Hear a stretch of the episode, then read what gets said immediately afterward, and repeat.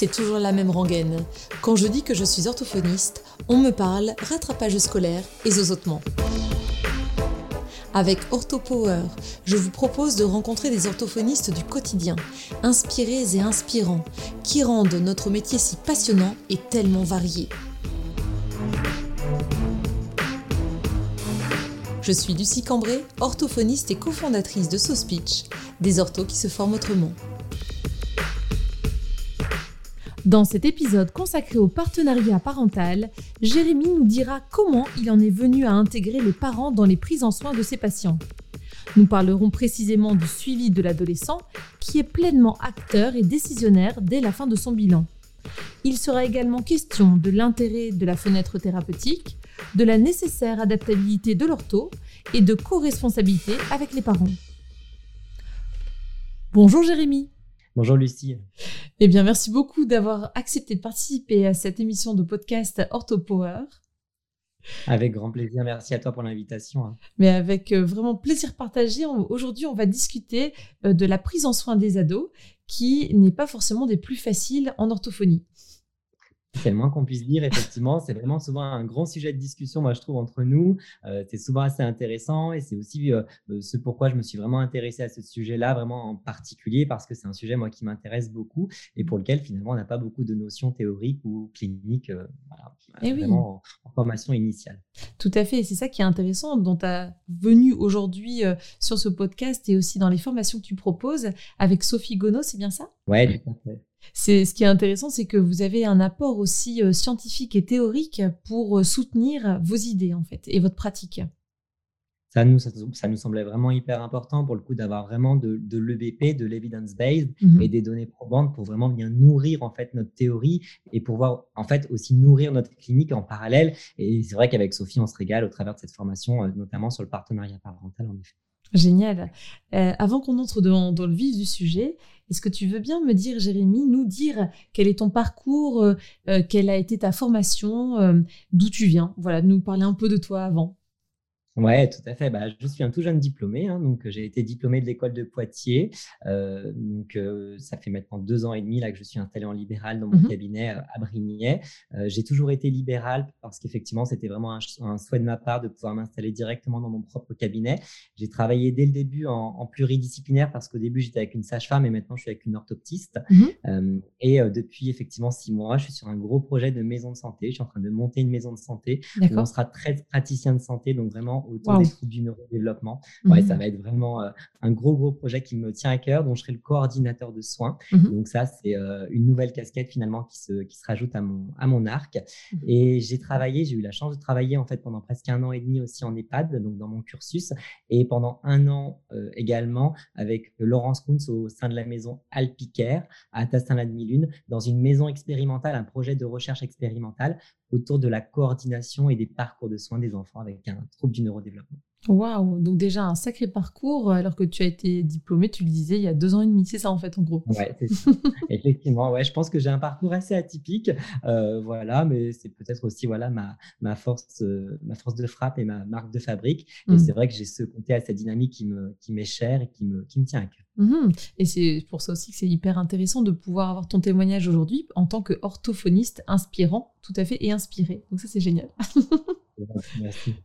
Alors du coup, par rapport aux adolescents, ou en tout cas au partenariat parental, comment ça t'est venu cette, cette envie d'aborder ce sujet avant de, de l'aborder en formation, mais déjà, euh, qu'est-ce qui t'a attiré dans ce domaine-là, dans ta pratique euh, au quotidien? Alors, si on parle du partenariat parental de manière générale, effectivement, donc j'ai fait mon mémoire euh, en quatrième et en cinquième année sur ce sujet-là, hein, donc sur l'accompagnement parental auprès des personnes en situation de vulnérabilité à la fois financière, euh, sociologique et culturelle. Donc, ça, mmh c'était extrêmement intéressant, avec notamment la diversité culturelle et linguistique, cette barrière de la langue, cette mmh. barrière sociologique. Mmh euh, et je me suis dit, on va pas assez loin, on les laisse un petit peu encore dans, dans la panade, on les laisse avec leurs difficultés. Oui, on leur donne des outils et des solutions, mais je me rendais compte qu'il n'y avait pas de transfert à la maison. Il y avait, et puis, euh, les parents, les mamans, hein, c'était principalement des mamans, étaient un petit peu passives. Et je trouvais effectivement qu'on avait ce côté très euh, prendre en charge, que je mmh. n'aime pas du tout pour le coup, et pas du tout ce côté euh, mise en mouvement dynamique qui, qui, me tenait à cœur. Mmh. à la suite de ça, donc Sophie Gonneau était ma, ma prof en fait hein, pendant mes études. On a arrêté de, voilà, de, de rentrer en contact peut-être pendant, je crois, six mois. On était en contact plus informel. Et puis, je l'ai en lui disant, voilà, j'ai un gros projet à te proposer autour de la formation sur le partenariat parental. Et c'est là qu'on en est venu effectivement à, ce projet-là. Et, c'est vrai qu'on le dit souvent en live, mais c'est pas des mots en l'air. C'est vrai qu'on n'arriverait plus à faire autrement. Et mmh. je pense que toi, c'est pareil, hein, connaissant un petit peu ton parcours. Mmh. Euh, c'est vrai que voilà, il y a, vraiment ce, côté dynamique, ce côté motivant. Les parents sont vraiment nos moteurs, nos carburants dans la prise en charge. Et, c'est vrai que c'est pour moi essentiel. Et mmh, concernant les ados de manière beaucoup plus spécifique, parce qu'effectivement, c'est la thématique de ce podcast. Oui. en fait, à Alpicaire, je me suis rendu compte que progressivement, Laurence me laissait de plus en plus de place auprès des adolescents parce que c'était une population moi qui me plaisait beaucoup euh, et les parents me faisaient régulièrement des retours en me disant que j'avais une approche qui était un petit peu différente. Ils avaient souvent en fait euh, connu d'autres prises en charge orthophoniques d'autres mmh interventions avec d'autres praticiens de santé parce que le centre Alpicaire avait en fait la vocation d'être un petit peu le sous-traitant du centre de référence à Lyon du trouble des apprentissages. Et, j'arrivais pas vraiment bien à palper finalement ce que je pouvais apporter de différent. Comme je te le disais, hein, je suis jeune diplômé, donc je, n'arrivais pas bien à comprendre encore au niveau méta ce que j'apportais de différent. Et là, je me suis rendu compte effectivement que j'impliquais vraiment les parents et le patient, mais pleinement dans le parcours de soins. C'est-à-dire que vraiment, dès le début, dès la fin du bilan, je les confrontais un petit peu à la situation et je leur demandais de se mettre en mouvement pour trouver des solutions. Mmh. Et je pense que c'est peut-être ça qui fait la différence, effectivement, euh, avec cette population. Et oui, tout à fait. Et ton, ton discours me fait écho, euh, fait écho avec le podcast qui était consacré à la métacognition, en fait. Tu sais, avec euh, Julie et Valérie, l'idée que le patient est vraiment acteur de sa prise en soin, et donc on retrouve ça bien sûr dans de nombreux domaines orthophoniques, mais encore plus au niveau de l'apprentissage, où là on essaie vraiment de le mettre au, cœur et au, au, sein même de sa, prise en soin, en tout cas il est acteur, c'est un partenariat, d'où le nom de partenariat en effet.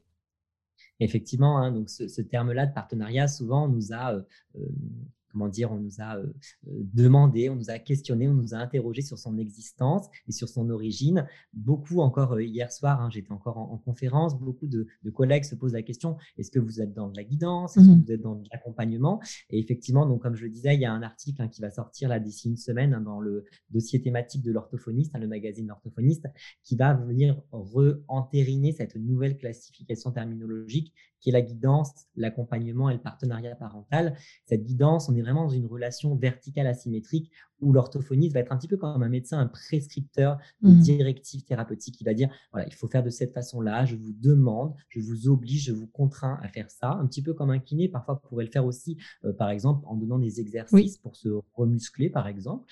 Euh, l'accompagnement parental, ce qui est intéressant, ce qui diffère du partenariat parental, c'est que l'orthophoniste, le, soignant, reste encore l'initiateur des objectifs thérapeutiques. C'est lui qui mmh décide en fait. Hein. Mmh. Il prend en compte un petit peu tout le contexte du patient et de l'entourage, mais ça reste lui le décisionnaire. Mmh Alors que dans le partenariat parental, ça demande une un sacré lâcher prise quand même, une sacrée bah, adaptabilité, pardon, de pouvoir aussi se dire, euh, il faut que j'arrive à lâcher prise, de dire que les parents sont pleinement acteurs, pleinement décisionnaires et ok, ils feront peut-être pas tout ce que j'ai envie, ils mmh. iront peut-être pas forcément là où j'ai envie qu'ils aillent, mais par contre, en tout cas, eux, ils seront satisfaits de mon travail et ils seront satisfaits de leur travail. Mmh. et ils seront actifs vraiment, parce que le, pire peut-être, c'est que euh, on ait une certaine passivité ou l'impression que tout se joue durant la demi-heure euh, hebdomadaire de séance orthophonique, mais qu'après on n'a pas de prise sur ce qui est fait. En tant que parent, j'entends. Hein.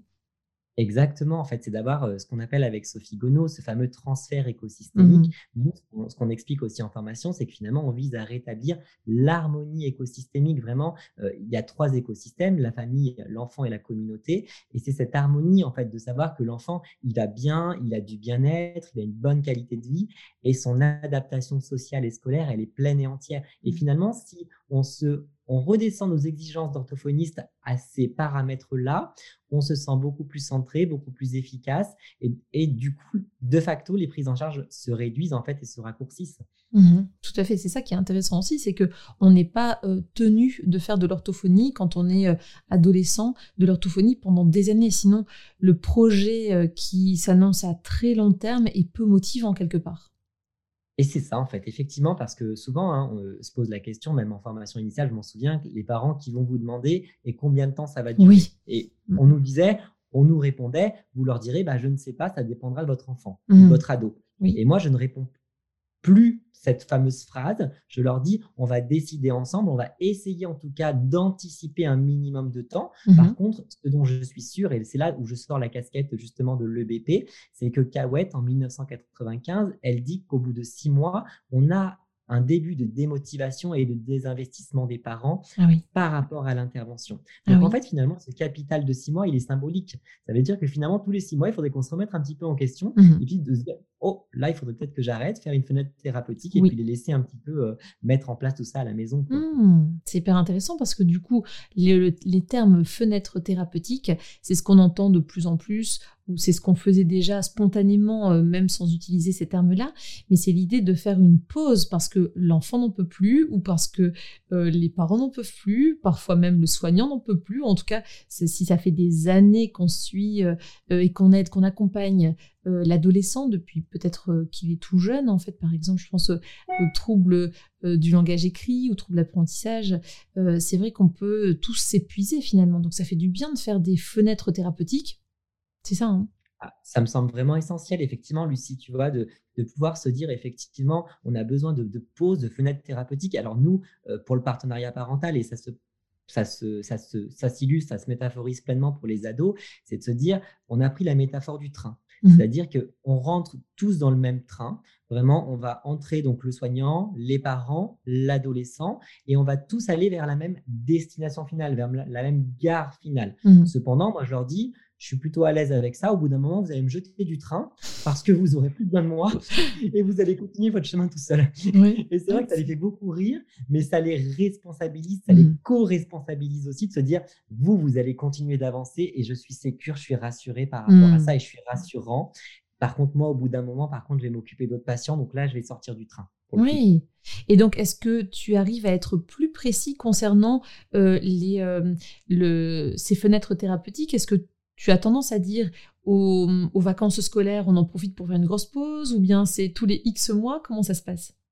Ouais, c'est ça. Alors, en règle générale, moi, j'aime bien cette alternance des vacances scolaires. C'est Alpicaire hein, qui m'a un petit peu conditionné, endoctriné là-dedans. C'est qu'en fait, on faisait des points de mi-parcours mmh au bout de six semaines, donc à chaque vacances scolaires. Et j'ai réimpliqué et j'ai réadapté ça, en fait, dans mon propre cabinet libéral. Mmh en fait, quasiment à chaque vacances scolaires, on, se fait un point. Et mmh. euh, j'ai une seule patiente pour laquelle effectivement ça fait deux ans que je la suis. Et tu vois c'est la seule patiente hein, j'en ai ah pas ai pas beaucoup.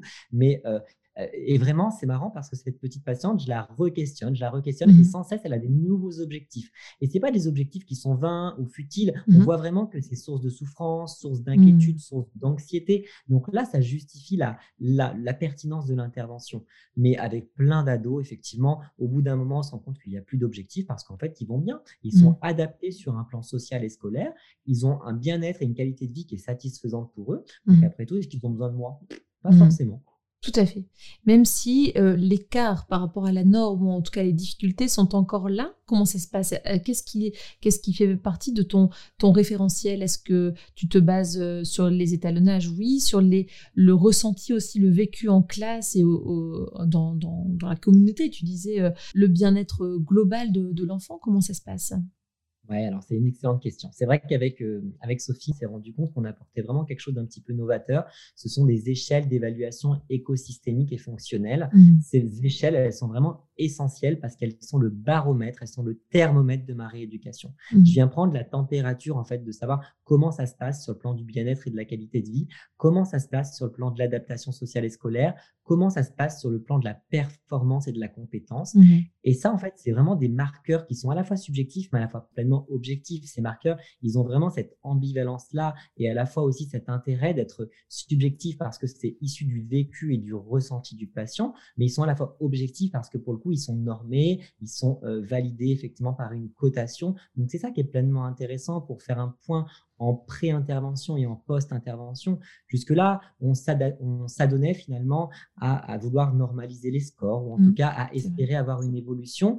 Et pendant le bilan de renouvellement, je me suis régulièrement confronté, et surtout avec des adolescents, mmh à me dire, bah, il n'y a pas d'évolution, voire les scores ont même baissé. Mmh et alors là, le parent qui vous regarde en disant, oh, alors là, il y a un problème. Qu'est-ce qui s'est passé? Qui c'est qui a fait du mauvais boulot? C'est toi, c'est moi, c'est nous Qu'est-ce qui se passe? Et en fait, je trouve que même ça, ça nous permet de développer notre propre sentiment d'auto-efficacité en tant que thérapeute, de se dire, mmh. OK, je fais du good job, mais par contre, le, trouble, il est encore là. Quoi. Donc là, le mmh. trouble, je ne peux pas l'enlever, il est là. Mais par contre, moi, le patient, l'ado, il va mieux. Il se sent mieux, il est mieux dans ses baskets. Et donc là, ça, c'est vraiment intéressant pour le coup. Donc ça veut dire que même si les scores objectifs étalonnés euh, euh, ne sont pas normalisés, ce qui arrive de toute façon dans les, dans les gros troubles, c'est rare qu'on arrive à, normaliser, on reste avec euh, très souvent des, difficultés au niveau performance scolaire par exemple tout simplement. donc même si on n'a pas de, de, progrès à ce niveau-là, mais si le jeune va mieux, ça peut arriver de faire des, des pauses, voire des arrêts dans la rééducation en fait. Ah oui, tout à fait, effectivement. En fait, du moment qu'il n'y a plus de plainte fonctionnelle, mmh. qu'il n'y a plus de plainte écosystémique, c'est vraiment ça. On va déterminer dès le bilan la plainte fonctionnelle et la plainte écosystémique du patient. À partir du moment où il n'y a plus de plainte, il n'y a plus de souffrance, donc il n'y a plus de mmh. nécessité d'intervention.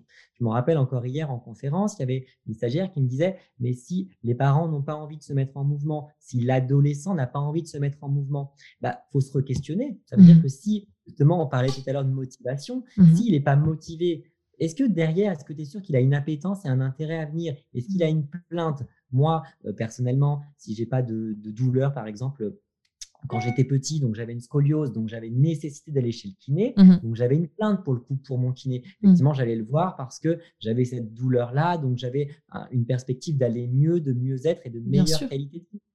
Si ton adolescent il vient et qu'il n'a pas de plainte et qu'il vient parce que maman et papa lui mmh. prennent la main et l'emmènent un peu de force et de gré, bon gré, mal gré au cabinet, bah forcément, mmh. ça a moins de valeur et, moins d'intérêt.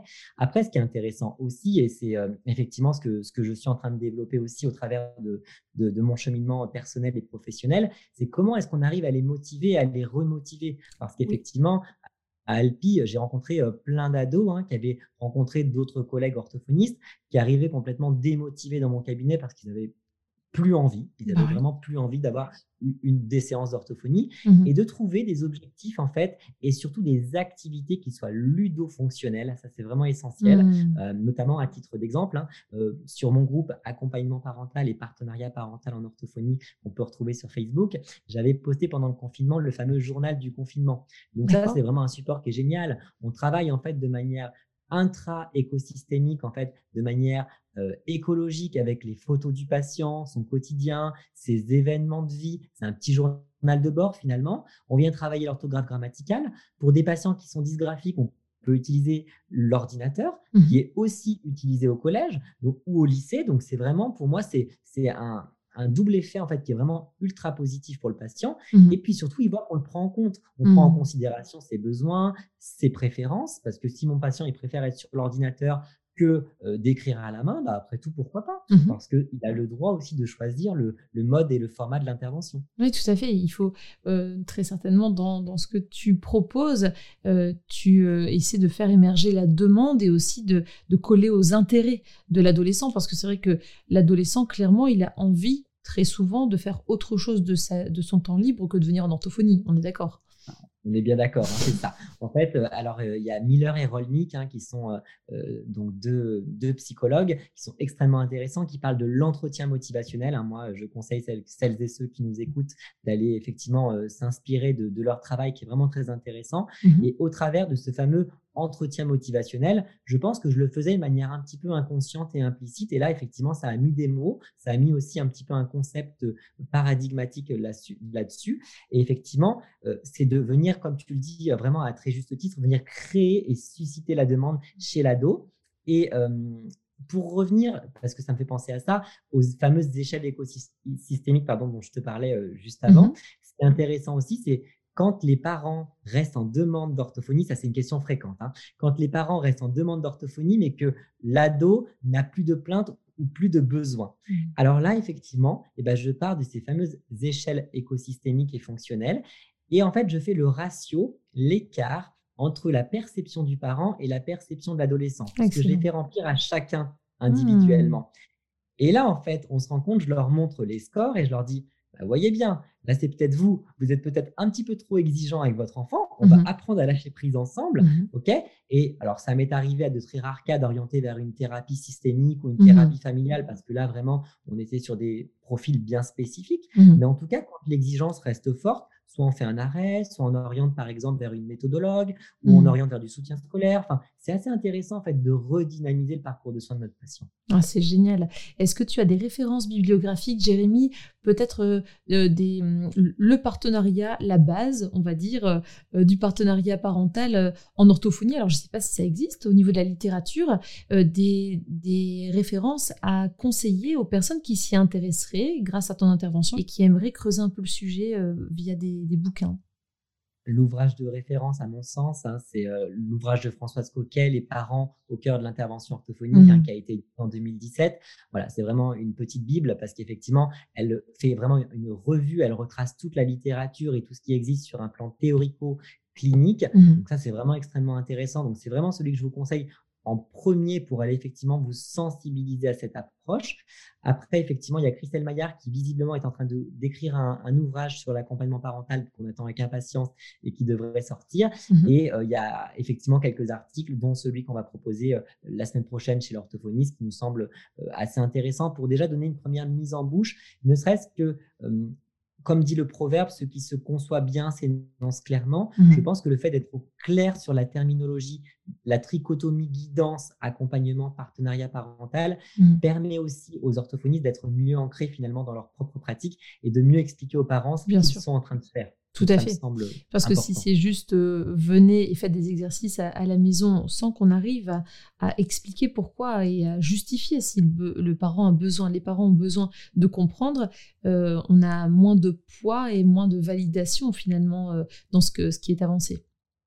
J'étais en train de lire un mémoire, effectivement, tu vois, sur, sur l'écoute, justement, sur tout ce qui était autour de l'éclairage et de l'échange d'informations, mmh ce fameux échange d'informations qui est la première étape du modèle canadien qu'on a revisé, qu'on a révisé avec Sophie, le processus partenarial dynamique. C'est vraiment la base de la base. Et effectivement, dans ce mémoire, il y avait beaucoup d'auteurs qui disaient que c'était vraiment important de pouvoir éclairer et échanger de l'information parce que tout se créait ici, dans mmh ce fameux échange d'informations tout le parcours et tout le déroulement du parcours de soins était en, train de se jouer dès, euh, dès le début finalement. Ah, génial, c'est hyper intéressant. Est-ce que tu peux nous dire, Jérémy, euh, s'il euh, y a des domaines bien particuliers de prise en soins orthophoniques pour lesquels tu préconises le partenariat parental, ou est-ce que ça peut s'appliquer à tous les champs d'action des orthophonistes, donc les nombreux domaines de prise en soins? Alors effectivement, hein, Lucie, ça peut s'appliquer effectivement à tous les domaines et aussi à tous les âges. Hein. Mmh ça, c'est vraiment euh, deux questions que j'ai régulièrement, soit par Messenger, Instagram ou, euh, en formation mmh euh, ou en conférence, c'est de se dire, voilà, mais Comment tu fais avec les ados? Est-ce que tu y arrives? C'est vraiment possible? Oui, oui, je vous assure que c'est possible. Effectivement, ça demande un peu de savoir-faire et de savoir-être et, un petit peu un art mmh. oratoire, mais ça, c'est hyper intéressant. Et surtout dans toutes les pathologies. J'ai encore hier soir une stagiaire qui me disait Oui, mais moi, je fais ça en oralité, en neuromyo mmh fonctionnel et en langage oral. Ça me paraît normal. En langage écrit, en cognition mathématique, je t'avouerai que pas trop. Mmh. Et, euh, et je me pose la question, effectivement, quand on entend, euh, notamment au niveau de la prévention, quand on voit passer des choses, notamment les affiches de l'AFNO, quand on voit euh, la métaphore de l'iceberg avec l'orthophoniste mmh.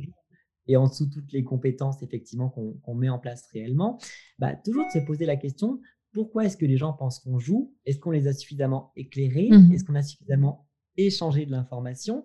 Euh, donc moi, je pense effectivement qu'on n'est pas du tout dans le soutien scolaire du moment qu'on a des objectifs qui sont très précis, très mmh concret. Pour le coup, qu'on utilise un partenariat parental de qualité avec efficience. Donc voilà, à mon sens, c'est vraiment applicable à tous les domaines. Et si ça peut vous rassurer et aussi vous, vous décentrer de ce fameux syndrome hein, de l'imposteur qui a la, la dent dure, euh, je pense que le partenariat parental sera un excellent outil euh, dans, vos prises en soin. Très bien. Et tu vois, ça me fait penser à quelque chose, euh, je n'y pas pensé, mais là, ça, ça me rappelle que j'ai effectivement mon mémoire sur le jeu et le sous-titre de, mon mémoire que j'ai réalisé avec ma copine Leïla à l'époque, Leïla Bourg, et c'était Pourquoi jouez-vous avec mon enfant en orthophonie alors qu'il peut très bien le faire à la maison? Et bon, c'est vrai que ça date un peu parce que j'ai réalisé ce mémoire avec Leïla il y, a, bah, il y a 19 ans maintenant, donc euh, je pense que les références, tu vois, sont obsolètes, mais comme quoi c'est quand même une problématique qui venait déjà, une question, un questionnement qui se présentait déjà euh, euh, il y a, à l'époque. Et si on n'explique pas clairement aux parents ou on essaie d'écouter, d'entendre leurs questions par rapport au jeu, on pourrait très bien avoir des, euh, un scepticisme de la part des parents qui euh, se rendent compte qu'on joue au qui est, au croque-carotte. Croque-carotte, je sors quasiment tous les jours, mais pour plein d'objectifs différents, en neuromyo-fonctionnel, en voix et tout ça. Et, euh, et c'est vrai que les parents pourraient tout à fait être sceptiques par rapport à cette utilisation du jeu. Effectivement, bah c'est alors c'est hyper intéressant et puis de se dire effectivement que le BP a vraiment sa noblesse et sa part noble à l'heure actuelle. Mmh. L'heure actuelle, pardon, parce qu'effectivement, euh, ce qui est hyper intéressant, c'est que on prend vraiment en compte les préférences du patient, les préférences de l'entourage. Donc ça, c'est vraiment un point important. Et surtout en formation, ce qu'on aime à dire avec Sophie, c'est qu'on aime créer des lignes de base à la sauce partenariat parental, mmh. beaucoup plus digeste et beaucoup plus accessibles aux parents, mmh mais c'est hyper important en fait de pouvoir développer ce qu'on appelle leur sentiment de compétence parentale en les remettant aussi en mouvement et en les rendant vraiment acteurs de la, du parcours de soins. Mais oui, tu fais bien de le dire parce que quelque part, en tant que parent, quand on, se sent euh, à côté de, son, statut de parent parce qu'on n'arrive pas à aider son enfant, démuni en fait. Il hein. euh, n'y a rien de, pire, que ce soit pour l'oralité, pour euh, le langage écrit, quand on n'arrive pas à, être euh, un aidant efficace. alors si en plus toutes les séances se passent alors que son enfant est dans le bureau et nous on est dans la salle d'attente, ça ne doit pas forcément être des plus aidants pour que le patient, le parent se sente en partenariat, du coup, euh, inclus dans la prise en soin. Ah mais ça c'est évident. Hein. Moi j'ai publié euh, tout à l'heure là sur mon sur mon groupe effectivement une citation de Suzanne Borel-Maisoni mhm. qui parlait des parents en 1966 et qui disait concrètement hein, que la mère était là, qu'elle devait rester assise, se taire, regarder ce qu'il se passe. En 1966 c'était très rigide, très hmm. figé.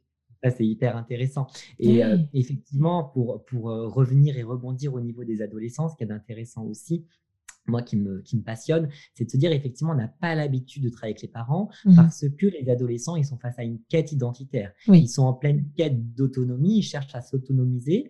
Éduquer, ça vient du latin ex ducere, mmh sortir dehors. Olivier Revol, un grand pédopsychiatre lyonnais, il dit plus vous êtes en conflit avec votre enfant, mieux c'est. Mmh. Sous-entendu, ça veut dire qu'effectivement, vous avez fait bien votre boulot. Bravo à vous, vous êtes des bons parents parce que pour le coup, il a vraiment envie de quitter la maison. Donc bravo, c'est du super boulot.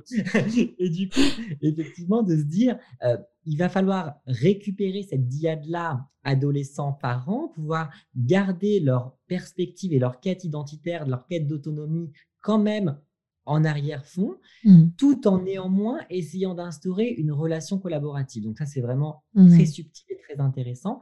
Et pour le coup, je pense que le fait de passer par ce partenariat parental auprès des adolescents, c'est vraiment important. Ça permet vraiment de réduire les exigences parentales, mmh. ça réduit les crises, ça réduit les tensions, ça améliore le bien-être familial. Pour moi, c'est vraiment, c'est que des points positifs. Il y a très très peu de points négatifs. Il y a certains parents avec qui ça marche pas, c'est normal c'est OK, c'est acceptable. Mais il faut toujours se questionner. Pourquoi ça ne marche pas? Est-ce que je n'ai pas mis en place ce qu'il fallait? Est-ce que le parent n'est pas disponible? Est-ce qu'il n'a pas envie? Mais en tout cas, ça vaut quand même le coup de, tenter la chandelle pour le coup. Oui, tout à fait. Et concrètement, comment ça se passe avec les ados? Est-ce que tu leur proposes que la séance se fasse seulement avec lui, avec eux? Ou alors tu inclus les parents directement en disant voilà, toutes les X séances, ça sera une séance avec le parent Ou toutes les séances se passent avec les parents? Comment ça se passe au cas par cas? Alors, c'est très souple. Hein. Moi, je suis hyper mmh souple.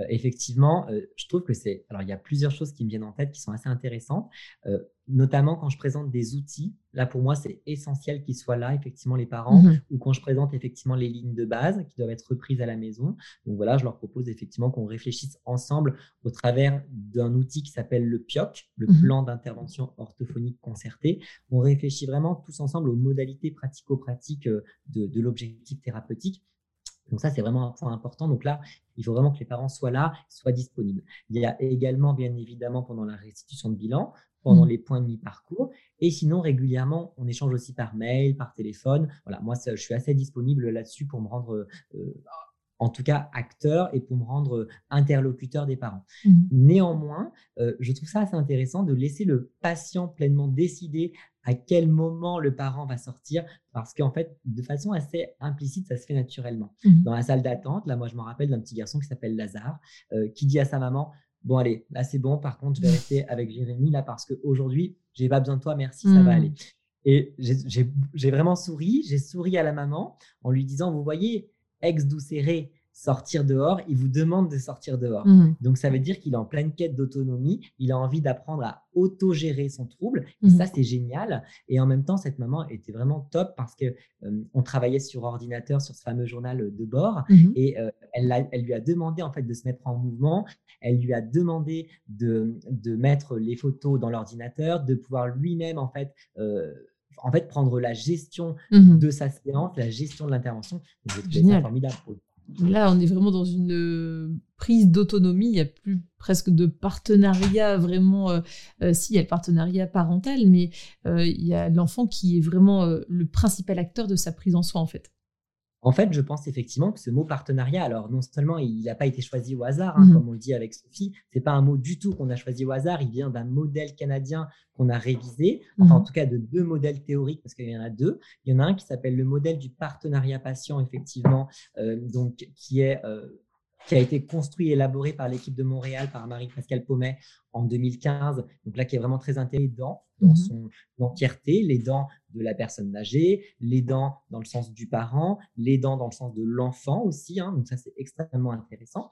Et il y a euh, Montfort, lui, effectivement, à partir de 2004, qui a parlé de, ce fameux, euh, de cette fameuse démarche partenariale. Et c'est effectivement ce modèle, nous, qu'on a repris, qu'on a révisé et adapté à l'orthophonie pour, pour cibler à la fois notre évaluation et notre intervention. Ah, super. Et comment ça se passe du coup avec les personnes âgées? Euh, Oui, comme tu l'évoquais, justement, ce sont les aidants que tu inclus aussi dans la prise en soin. C'est ça hein? Effectivement, euh, j'ai une stagiaire hier qui me disait qu'elle était en formation avec Geoffrey Trochesec mmh et c'était assez intéressant. Elle me dit Mais Jérémy, euh, vraiment, c'est chouette.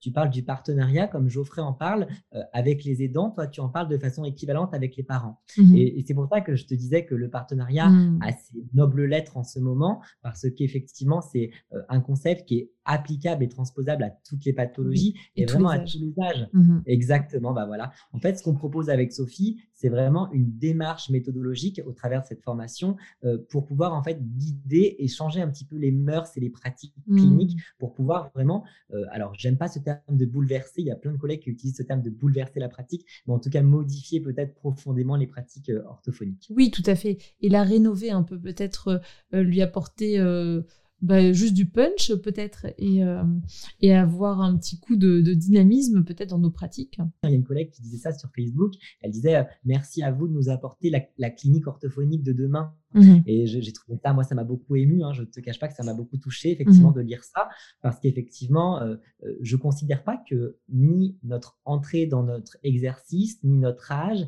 ni mmh nos formations initiales ou continues ne soient un déterminant de ce qu'on fait. C'est effectivement, c'est tout le dynamisme et toute l'envie qu'on nous porte derrière.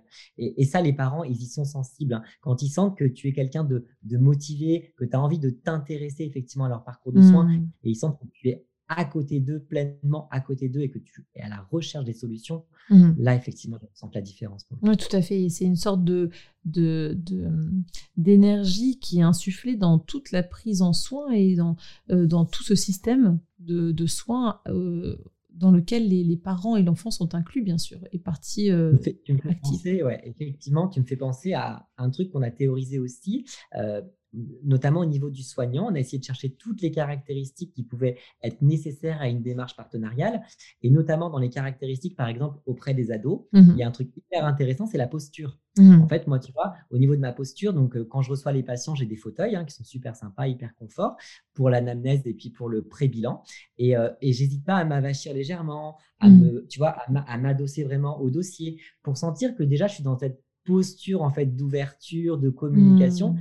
Et l'ado, souvent, il me regarde, il sourit, il se dit ah bah tiens, il a l'air sympa ou il a l'air cool. Mmh. Tu vois, c'est pas rigide, c'est pas fermé. Je suis pas, je suis pas. Euh, déjà, on n'a pas de blues, déjà c'est hyper important. Tu vois, c'est tous des petits signes verbaux qui sont hyper intéressants. Et comme tu le dis, la posture et l'énergie euh, du praticien, elle est, elle est, elle est déterminante hein, dans la mise en place du partenariat au sens large et du partenariat parental, bien évidemment. Tout à fait. Alors, on n'a pas toujours l'énergie euh, qu'on aimerait avoir euh, euh, dans la journée au bout de X rendez-vous, mais c'est vrai que on sent que les, les, séances dans lesquelles, enfin, en tout cas, je parle pour mon cas, euh, bien sûr, euh, les séances dans lesquelles j'étais moins, euh, moins énergique et moins en forme, ben, en général, ça s'est un peu moins bien passé aussi au, niveau du patient. Bien sûr qu'il y a quelque chose qui, qui, qui passe dans la relation et qui fait que si je suis hyper en forme et que voilà, je trouve que la séance va être bien meilleure en général.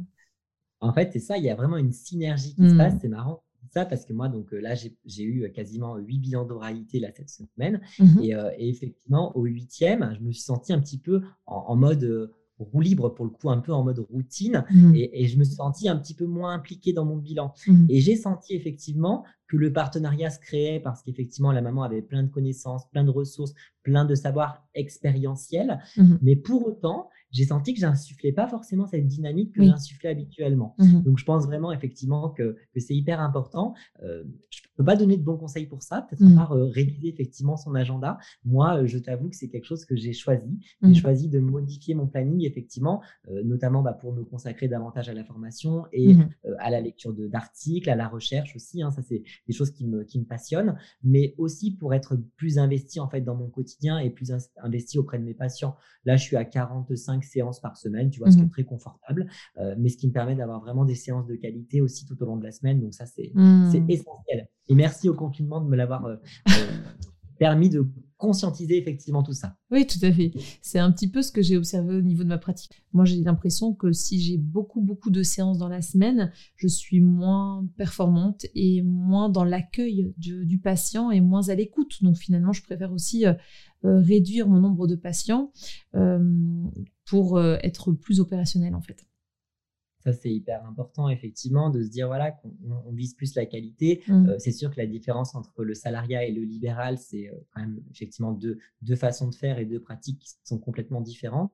Mais je pense effectivement qu'il faut qu'on arrive à trouver nos ressources parce que, mmh. effectivement, derrière, on a des gens qui comptent sur nous. Mmh. Ça, c'est vraiment essentiel. Et notamment, bah, les adolescents, en fait, ils sont déjà, comme tu le disais, parfois de manière un peu euh, physiologique et puis mmh. notamment neurobiologique, ils sont euh, complètement euh, démotivés parce qu'il y a les hormones qui sont passées par là en toute route et qui prennent aussi beaucoup d'énergie, qui utilisent mmh. beaucoup d'énergie. Et si effectivement face à eux, ils ont quelqu'un qui n'est pas vraiment disponible sur le plan cognitif, qui n'est pas vraiment dedans, qui n'est pas mmh. pleinement dans sa séance. Souvent, on a tendance à dire oh, allez, je le laisse sur une activité, après tout, il va se débrouiller tout seul. Mmh. Ok, mais moi, je préfère avoir des séances qui soient courtes, je préfère avoir des prises en soins qui soient courtes, et pouvoir mmh. me focaliser pleinement auprès de mon patient. Alors oui, il y a plein de gens qui me demandent, mais ça doit être fatigant, ça doit être énergivore à la fin de la semaine. Oui, ça l'est, je le confirme. Mais ça laisse surtout, moi je trouve au début, parce qu'une fois que la machine elle est lancée, une fois mmh. que le partenariat il est en route, souvent c'est eux qui vont te réinsuffler de l'énergie en retour. Mmh. Et c'est là que dans une spirale positive ou un cercle vertueux, parce que du coup c'est eux qui vont être un petit peu ton carburant pour le coup. Mmh. Euh, Tout à fait. C'est vraiment chouette cette relation. Hein. Ah, c'est hyper intéressant. Concrètement, Jérémy, est-ce que tu peux nous dire un petit peu comment ça se passe pour l'ado euh, qui a choisi d'assister euh, seul à ces séances d'orthophonie? Euh, Donc, on imagine que les parents ont bien été mis au, au, diapason de ce que vous, alliez travailler tous ensemble pour l'ado, en fait, pour lui. Donc, lui en premier, bien sûr. Est-ce qu'il repart avec des choses à faire à la maison? Est-ce qu'il a des sortes d'entraînement Parlons par exemple du langage écrit, si c'est un ado qui vient pour l'orthographe grammaticale, imaginons. comment ça se passe au niveau de, du transfert de ce qui est acquis en séance au quotidien? Effectivement, alors là, c'est une question vraiment qui me, qui me passionne là et effectivement qui va me susciter mon, ma curiosité, mon intérêt et puis mon, mon appétence. Pour le coup, c'est vrai effectivement de se dire, j'essaie d'être toujours le plus ciblé possible sur le transfert écosystémique, mmh. c'est-à-dire que tout ce que je fais au cabinet, pouvoir le transférer à l'extérieur.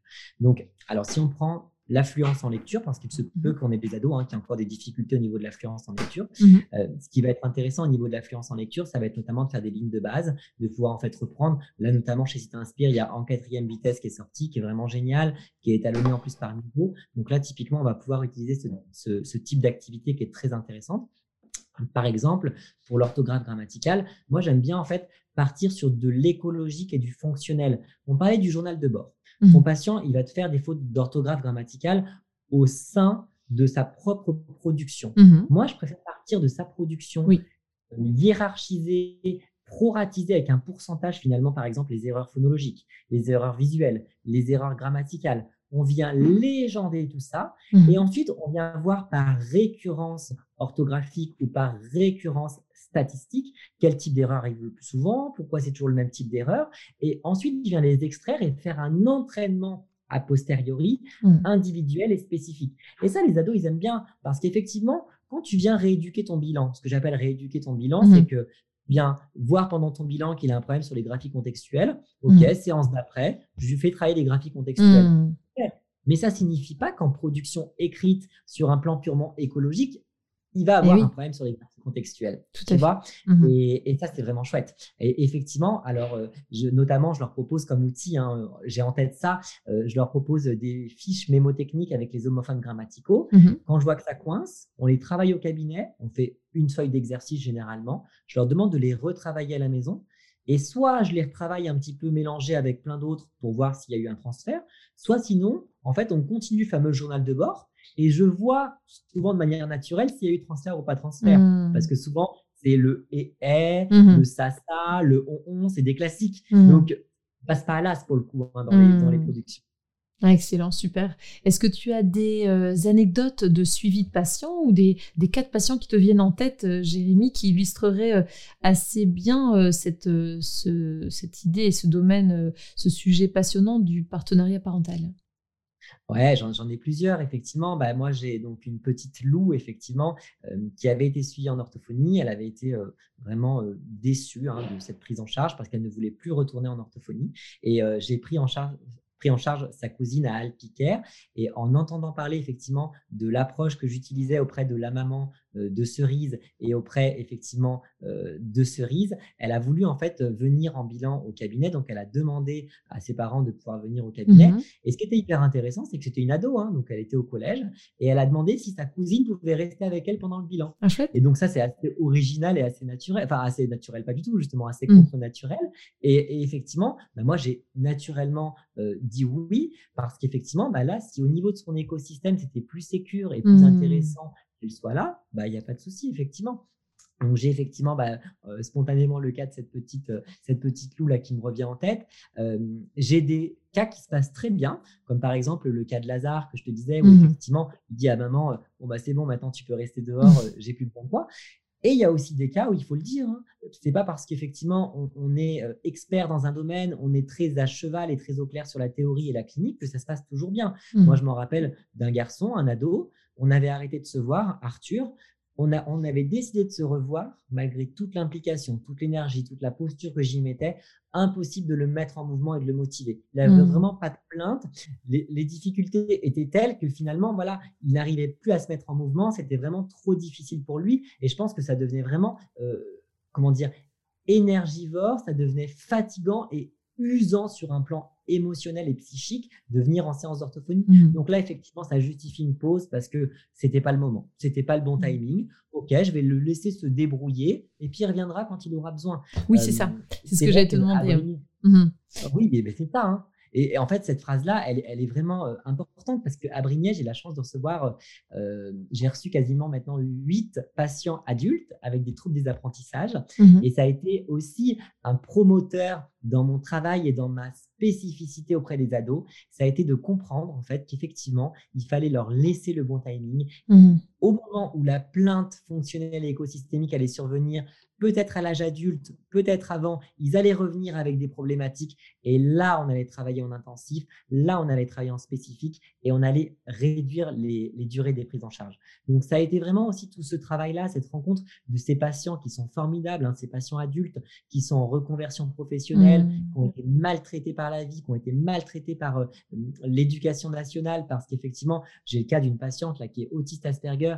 Alors, elle a appris à 37 ans par la neuropsie et par moi, au vu de nos, de nos investigations, qu'elle était autiste Asperger. Et, c'est pour ça, quand tu me demandais effectivement la question de est-ce que ça me fait penser à des patients, je me dis bah, peut-être que nos patients qu'on rencontre actuellement, soit ils ont été justement sous-diagnostiqués. Alors, c'est un point que je n'ai pas évoqué effectivement pendant le podcast. J'évalue systématiquement le langage oral et le langage écrit ah pour tout bilan initial, mmh même chez les ados, même chez les ados au potentiel. Mmh On peut être TDL et avoir un haut potentiel. Et c'est mmh. ça qui est intéressant. Parce qu'en fait, effectivement, on se rend compte qu'il y a des difficultés qui sont persistantes. Personne n'arrive à trouver l'origine et l'étiologie des difficultés. Et finalement, en fait, c'est un TDL qui est passé à l'as. Donc ça, c'est hyper intéressant. Hein. Donc, soit ils ont été sous-diagnostiqués, ces ados, soit ils ont été surdiagnostiqués et pour le coup, ils en ont un petit peu marre de l'orthophonie. Il va falloir apprendre à être très spécifique et très... Euh, euh, il va falloir prioriser. Et, je pense que pour conclure mes anecdotes, il y en a vraiment là, ces deux garçons qui sont arrivés, ce sont des, enfants bilingues italiens. Et moi, ils m'ont vraiment beaucoup marqué parce qu'ils sont, ils sont charmants, ils sont super, euh, super sympas. Andrea et Luca. Et euh, ils ont un niveau d'italien qui est juste euh, splendide et exceptionnel. Ils ont un niveau de français qui est extrêmement bon. Ils ont passé des bilans de neuropsy, ils sont à 145 chacun de QI. Mhm. Donc, effectivement, des vrais enfants précoces, hein, avec des QV qui sont excellents. Et ils ont été suivis pendant cinq ans en orthophonie. Et la maman, effectivement, je travaillais avec elle en partenariat pour un projet à la mairie. Et, euh, et je lui dis, bah, vous avez fait le langage oral? Oui, oh, il a été suivi à 6 ans euh, pour un petit problème, un petit chlintement, mais c'est pas grave, pas grand-chose. OK. Je dis, bah, moi, je veux bien vous accueillir dans mon cabinet. Par contre, je vais vous demander de passer par la case bilan et j'aimerais bien qu'on puisse faire un bilan euh, complet du langage oral et du langage écrit. Et pour le plus petit, pour Luca, on s'est rendu compte effectivement qu'il y avait un TDL qui était passé à l'AS mmh. pendant cinq ans et qui l'empêchait effectivement de rentrer significativement dans l'écrit parce qu'il a une leximétrie qui est, mmh. vraiment euh, très déficitaire. Hein. On est quasiment à moins 12 écarts types. Et le grand, Andrea, il y a des éléments de difficulté langagière qui ne montrent pas effectivement qu'il y a un trouble du langage, mais qui montrent effectivement qu'il y a quand même des petites particularités. Et mmh. cette maman, elle me disait, ah ben oui, effectivement, je comprends mieux. Et je comprends mieux parce que quand il était petit, il n'était pas intelligible. J'arrivais pas à le mmh. comprendre. Ah mais oui, en Italie, je me rappelle effectivement qu'on était allé chez l'orthophoniste parce que déjà, il y avait des difficultés en français. Ah oui, tu et, vois. et, tu vois. effectivement comment les gens raccrochent les wagons. Oui, ça, c'est alors que là, oui, euh, en les entendant euh, maintenant, enfin à l'époque où tu les as vus, euh, tu n'aurais pas soupçonné le moindre trouble du langage oral en fait, finalement. C'est ça. Ah, rien du tout. Rien mmh. du tout. C'est des petits dictionnaires, hein, pour le coup, c'est des petits livres. Mmh. Euh, ils, ont un, vocabulaire hyper riche.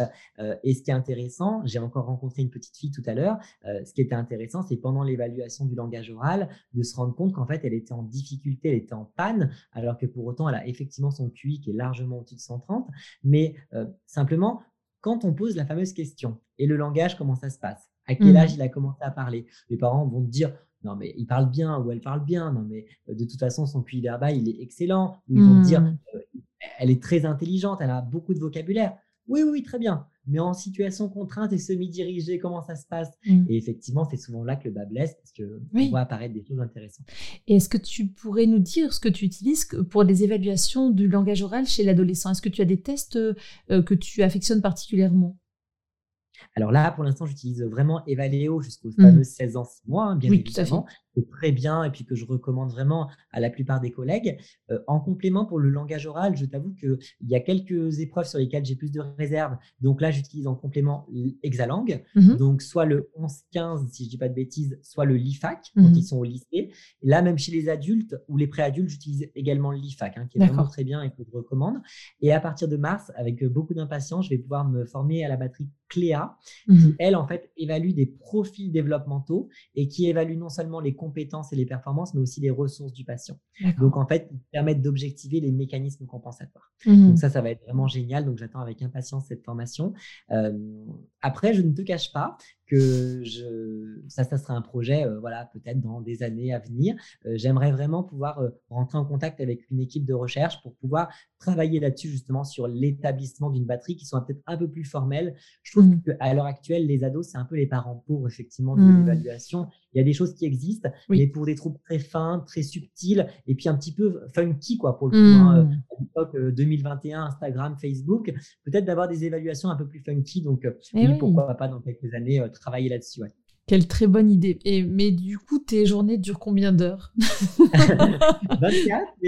c'est marrant, c'est vrai que tout le monde me demande ça, mais non, non, c'est vrai que euh, je, suis passionné, je crois que je suis un mm. vrai passionné d'orthophonie. Je pense que je suis tombé dans la marmite comme Obélix a pu le faire euh, pour lui avec la potion magique. Moi, je crois que je suis tombé dans la marmite de l'orthophonie et, je me régale que ce soit effectivement qu'on m'ait donné la chance. Hein. je pense que je remercierai jamais assez Orfeo de m'avoir donné cette chance au travers notamment du congrès qu'on va mener en juin 2021 sur le partenariat parental, qui est un congrès international. Mm. Notamment, il y a des experts internationaux comme Christelle Maillard, par exemple, Brigitte Stanke, Géraldine Vickert qui ont répondu à l'appel et aussi qui nous font confiance. Je remercie aussi, bah, bien évidemment, euh, toi et euh, notamment bah, OrthoPower aussi avec les podcasts aussi, parce que c'est aussi une preuve de confiance aussi voilà de, me, de pouvoir m'interviewer euh, aujourd'hui et, je pense que ça a été plein de rencontres effectivement comme ça dans mon parcours qui m'ont permis de pouvoir continuer à animer cette fameuse flamme de l'orthophonie mmh et d'avoir l'envie de donner et d'échanger que ce soit en formation continue et je l'espère peut-être bientôt en formation initiale. Oui, bah vraiment, je pense que euh, le pari est réussi euh, pour cet épisode, c'est sûr et certain, Jérémy, parce que euh, ça donne vraiment envie d'aller creuser la question, mais et de, de, se, de se renseigner encore plus sur cette question du partenariat parental. Donc merci beaucoup pour cet épisode, vraiment. Avec grand plaisir. Bah, c'était un, immense plaisir. Merci encore à toi. Hein. C'est adorable. Si tu es d'accord, Jérémy, j'ai juste une dernière petite question à te poser. Euh, selon toi, quel est le super pouvoir de l'orthophonie ou des orthophonistes? Bah, moi, je dirais que c'est l'adaptabilité parce que pour le coup, pour faire un bon partenariat parental, il faut vraiment être 100, voire 1000% adaptable. Mmh et quand on a prévu avec son ado de travailler l'orthographe grammaticale et qu'il arrive, qu'il a changé d'avis depuis la semaine dernière, qu'il veut travailler la cognition mathématique, mmh et ben, il va falloir euh, vite pouvoir mettre en place des ressources. Tout à fait. Je pense qu'en effet, ça fait partie des, des, des comment dire, des, qualités euh, des orthophonistes. En général, euh, je n'ai pas encore rencontré d'orthophonistes euh, qui n'avaient pas cette qualité d'adaptabilité parce que quand on a 10, 15, 20 ou 8 patients dans la journée et que on accueille une personne presbyacousique ou implantée de 80 ans et puis ensuite un enfant qui a des troubles de l'oralité qui a 2 mois et puis la demi-heure d'après un enfant qui a des soucis de cognition mathématique qui a 8 ans et puis juste après une dame comédienne qui a un problème de voix, euh, c'est vrai qu'on doit euh, tout de suite s'adapter euh, et switcher sur nos différentes capacités et compétences. Ça, c'est clair. et en même temps, la richesse de notre métier. Et, je pense que je l'ai choisi aussi pour ça. J'ai ma collègue orthoptiste ce matin même qui me demandait Mais pourquoi l'orthophonie? Est-ce que tu n'as pas peur d'être dans une certaine routine maintenant, bah, avec un petit peu de pratique déjà et puis un petit peu d'expertise là-dessus? Mmh Non, je pense pas. Je pense que mmh. toute ma vie, il y aura, j'ai, de toute façon, par jour, je crois que j'ai à peu près 50 questions qui me viennent en tête sur mmh. des sujets bien divers et éclectiques mmh. pour l'orthophonie. Donc, je pense que non, je m'ennuierai jamais en mmh. orthophonie, heureusement. Oui, je connais pas d'orthophoniste qui s'ennuie. Ça existe peut-être, mais j'en connais pas. Bah, c'est, ouais, c'est, moi non plus, en tout cas, pas à ma connaissance. Merci du fond du cœur, Jérémy. C'était vraiment super sympa de t'avoir aujourd'hui euh, sur euh, le podcast Orthopower et je te souhaite une très bonne continuation. Eh ben, merci, Lucie. C'était vraiment un plaisir partagé. Merci à toi, en tout cas. Merci beaucoup. Au revoir.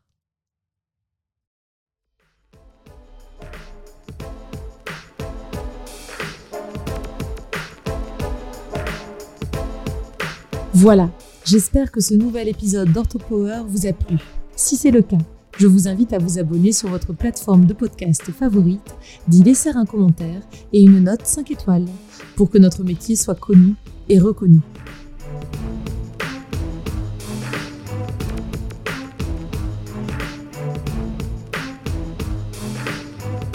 Orthopower